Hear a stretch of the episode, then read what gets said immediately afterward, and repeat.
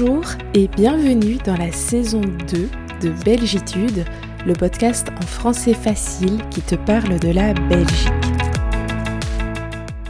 Moi, c'est Marie-Ange, je suis une prof de français passionnée et je travaille avec les expats qui vivent à Bruxelles et en Belgique. J'ai créé ce podcast pour toutes les personnes qui apprennent le français et qui veulent découvrir la Belgique. Je parlerai donc lentement et dans un niveau de français accessible. On se retrouve deux fois par mois pour un nouvel épisode. Tu es prêt? Allez, c'est parti Et voilà, dans le dernier épisode, je t'ai longuement parlé de voitures. Je pensais avoir le temps de parler des transports en commun, mais non. Euh, donc c'est pour aujourd'hui. La première chose à savoir, c'est que certains transports sont nationaux, fédéraux et d'autres sont régionaux. Si tu ne t'y retrouves pas entre l'État fédéral, les régions, les communautés, etc., je t'invite à réécouter l'épisode sur la politique belge, j'y explique ces notions. Alors, on va commencer avec le national. Donc, il y a bien sûr Brussels Airlines, la compagnie aérienne, et donc oui, pour les avions, on parle de compagnie. En général, on dit plutôt entreprise ou société, mais pour les compagnies aériennes, on utilise ce mot compagnie. Brussels Airlines, autrefois, ça s'appelait la Sabena. Et la Sabena, c'était une compagnie aérienne belge vraiment nationale qui avait été créée en 1923 et qui a été déclarée en faillite en 2001.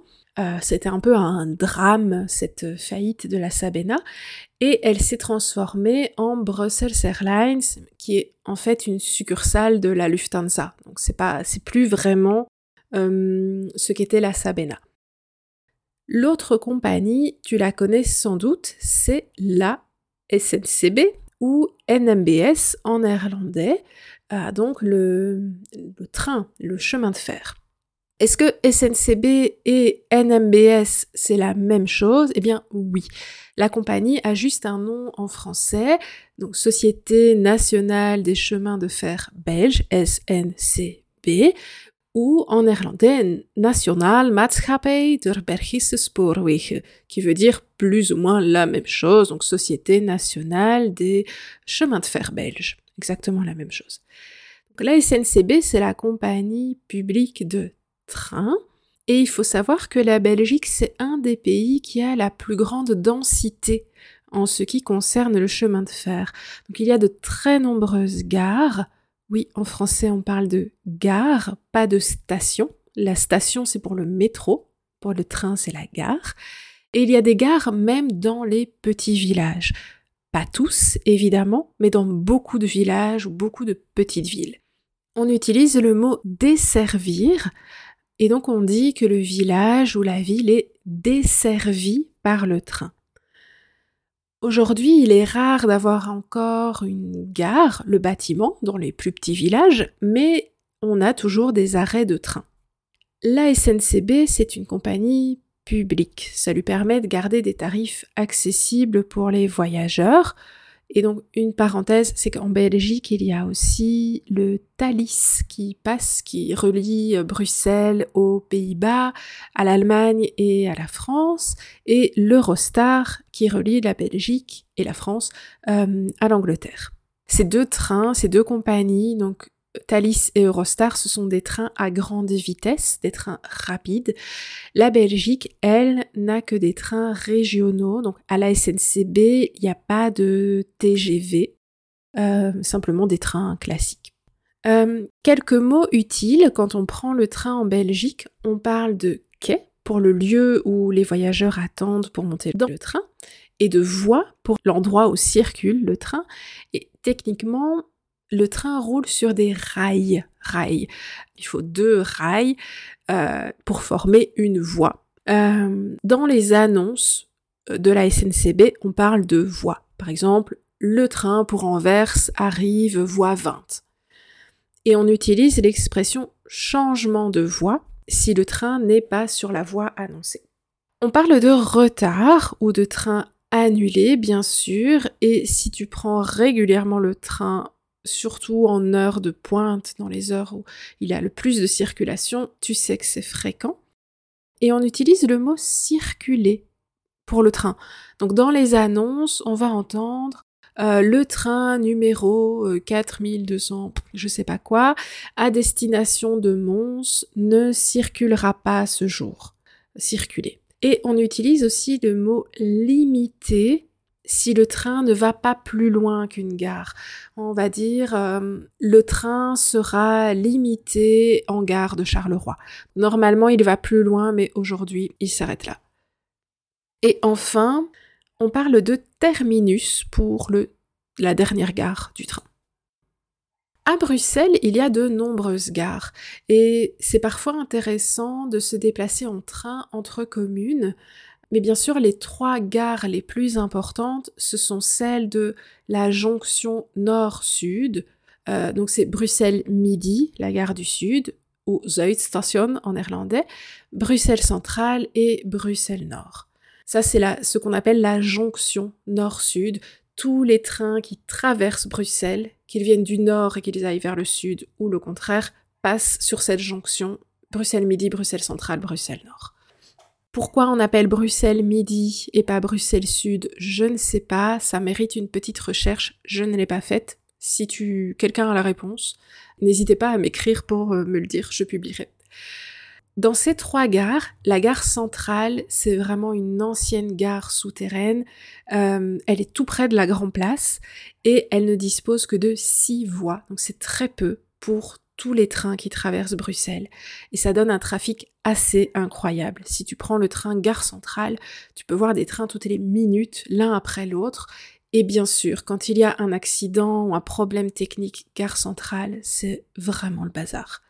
Une dernière chose, si tu voyages en train en Belgique, il n'est pas nécessaire de composter le billet avant de monter dans le train. On fait ça en France, donc il y a des machines où il faut passer son ticket avant de monter dans le train. On dit plutôt d'ailleurs un billet de train, peu importe.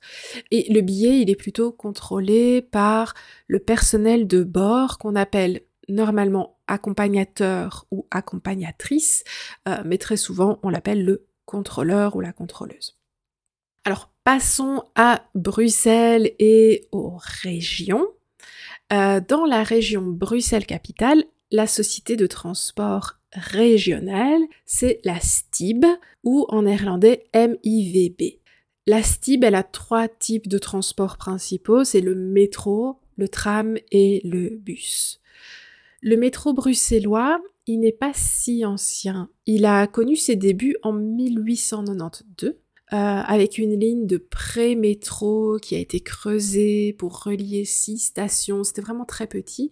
Euh, et bien sûr, ça a été mis en place sous l'impulsion de Léopold II, qui est un roi très controversé, évidemment, euh, mais qui a beaucoup construit et modernisé Bruxelles. Mais en réalité, c'est seulement des années plus tard, en 1950, que les vraies lignes de métro souterrain voient le jour.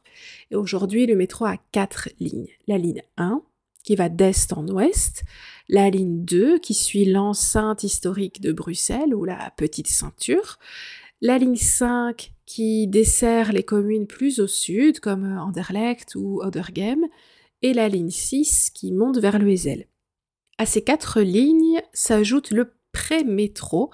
Donc en fait, le pré-métro, c'est un tram, mais qui circule en partie en souterrain. Euh, c'était un peu le voilà l'ancêtre du métro. Et certains Bruxellois l'appellent encore le pré-métro. Le pré-métro, il traverse Bruxelles du nord au sud ou du sud au nord, entre Gare du Nord et Albert, notamment avec les trams 3 et 4. Donc c'est du tram, mais souterrain. Ce n'est pas tout, évidemment. À Bruxelles, il y a aussi des bus de la compagnie Wallon qui s'appelle le TEC. Ce sont des bus jaunes et rouges. TEC, c'est pour transport en commun. On n'a pas cherché compliqué. Et il y a aussi les bus de Delane qui sont euh, les bus de la compagnie flamande. Littéralement, Delane, ça signifie la ligne. Et ce sont des bus gris et jaunes, si je ne me trompe pas. Le Tech et De Lane ont principalement des lignes de bus, donc le Tech en Wallonie, De Lane en Flandre. Il y a quelques métros ou pré-métros comme à Charleroi ou à Anvers, euh, mais c'est assez, assez limité. Et bien sûr, Delane a la célèbre ligne de tram du littoral à la mer du Nord. Et c'est un tram qui passe par toutes les villes de la côte belge. Et c'est la plus longue ligne de tram du monde. Oui, oui, rien que ça. Au niveau des transports, il y a en Belgique un projet aussi ancien que la rénovation du palais de justice, euh, mais moins ancien que la gare de Mons. Tu sais que nous, les Belges, on a beaucoup d'autodérision, mais beaucoup d'humour, mais là, il faut vraiment de l'humour parce que c'est assez ridicule. Ce projet, c'est le RER. E et les keufs et les meufs dans le RER. La banlieue, c'est pas rose. La banlieue, c'est morose. Alors déjà, c'est quoi un RER C'est un très bon exercice de prononciation des sons du français. RER, e bonne chance. Mais c'est surtout une ligne de transport qui existe en région parisienne. C'est le réseau express régional. C'est un peu un mix entre le train et le métro. C'est plus fréquent que le train, ça arrive en centre-ville, mais euh, c'est pas, c'est plus grand que le métro et ça va plus loin. Donc il y a un projet de RER e pour relier le centre de Bruxelles à la périphérie et désengorger, donc c'est un peu désurcharger, le mot n'existe pas, mais c'est cette idée, désengorger le ring qui est euh, où, le trafic est vraiment important et pour tout te dire, ce projet, il était déjà en retard il y a 20 ans. Alors bon, aujourd'hui, tu imagines, on vise l'objectif de deux trains par heure vers Bruxelles de toutes les villes situées à 30 km, donc c'est vraiment la périphérie. Et ça, cet objectif, il est pour 2028. À l'origine, le RER e devait être fini en 2002. Tout va bien. Et l'idée, c'est d'avoir à la fin des trains réguliers vers la capitale, idéalement toutes les 15 minutes, vraiment comme en région parisienne, voire un peu moins, mais voilà. Euh, mais les projections optimistes annoncent ça pour 2040. Vraiment, c'est pas pour demain. Et peut-être qu'en 2040, on en reparlera en disant oui, le RER, e euh, voilà il est nécessaire de faire beaucoup de travaux. Et donc certains sont en cours, je pense notamment vers Louvain-la-Neuve, Braine-l'Alleud, ces, ces villes-là, euh, mais ils sont loin d'être finis, ces travaux. Et donc l'expression être loin de, ça veut dire que c'est pas encore fini, c'est pas pour tout de suite. Enfin, un petit mot sur ce qu'on appelle la mobilité douce, euh, c'est-à-dire la mobilité moins polluante ou non polluante. Euh, à Bruxelles, depuis quelques années, il y a vraiment une volonté de développer et d'encourager la mobilité douce et aussi de réduire la pollution. L'exemple le plus marquant de cette volonté, c'est le, développement de la zone piétonne dans le centre-ville. Donc si tu vis à Bruxelles depuis longtemps, tu as peut-être connu l'époque pas si lointaine, on n'est pas si vieux, euh, où le boulevard en SPAC et la bourse et de Brocaire euh, étaient une avenue de circulation, un peu comme à Arlois, c'était une avenue très chargée. Et aujourd'hui, toute cette zone est entièrement piétonne. Petite parenthèse, il y a une époque jusqu'au début des années 90 où la Grand Place était accessible aux voitures, elle servait de parking. Moi, j'ai pas connu ça, j'étais enfant, mais j'avoue, je trouve ça assez bizarre. Et aujourd'hui, la tendance est à rendre le centre-ville, cette zone à l'intérieur de la petite ceinture qu'on appelle le pentagone, c'est un peu une forme de pentagone, euh, moins polluée plus verte, plus agréable pour les citoyens. Donc la ville de Bruxelles ou la région bruxelloise encourage euh, les déplacements actifs. Donc on appelle les déplacements actifs la marche, le vélo ou l'utilisation de transports en commun. On limite progressivement l'accès aux voitures, par exemple avec la création de piétonniers, donc de zones où, les voitures sont interdites, où les piétons sont euh, les rois. Et on limite aussi la vitesse. Euh, donc de très nombreuses communes sont passées en zone 30. Euh, on limite la vitesse pour réduire la pollution. Et les véhicules trop polluants, par exemple les vieilles voitures qui roulent au diesel, sont progressivement bannis ou exclus du centre-ville. Tu as peut-être aussi vu l'apparition de rues cyclables à Bruxelles. Alors, normalement en français, on appelle piste cyclable la petite partie de route qui est réservée aux cyclistes. Et à Bruxelles, les rues cyclables, ce sont des rues où les voitures peuvent rouler, mais où la priorité est aux cyclistes. Il y a aussi à Bruxelles des initiatives comme euh, Bike for Brussels ou des associations comme Pro Vélo qui encouragent l'utilisation du vélo ou du vélo électrique par les Bruxellois. Mais Bruxelles est encore loin d'être une ville comme Strasbourg ou comme certaines villes flamandes ou hollandaises où on se déplace beaucoup à vélo. Il y a du progrès, mais euh, il y a encore beaucoup de chemin aussi pour rendre la mobilité euh, plus douce et moins polluante à Bruxelles. Voilà, je m'arrête ici. C'est encore une fois un épisode un peu long. Euh, n'hésite pas à m'écrire euh, en commentaire sur Tipeee ou sur les réseaux sociaux. Je suis plutôt active sur Instagram. Euh, mais n'hésite pas à m'écrire pour me dire ce que tu penses des transports ou de la mobilité à Bruxelles ou en Belgique, de m'expliquer comment c'est dans ton pays d'origine et, quel est ton avis. je trouve ça toujours super intéressant. Euh, et moi, je te retrouve pour le prochain épisode. Tu as aimé cet épisode?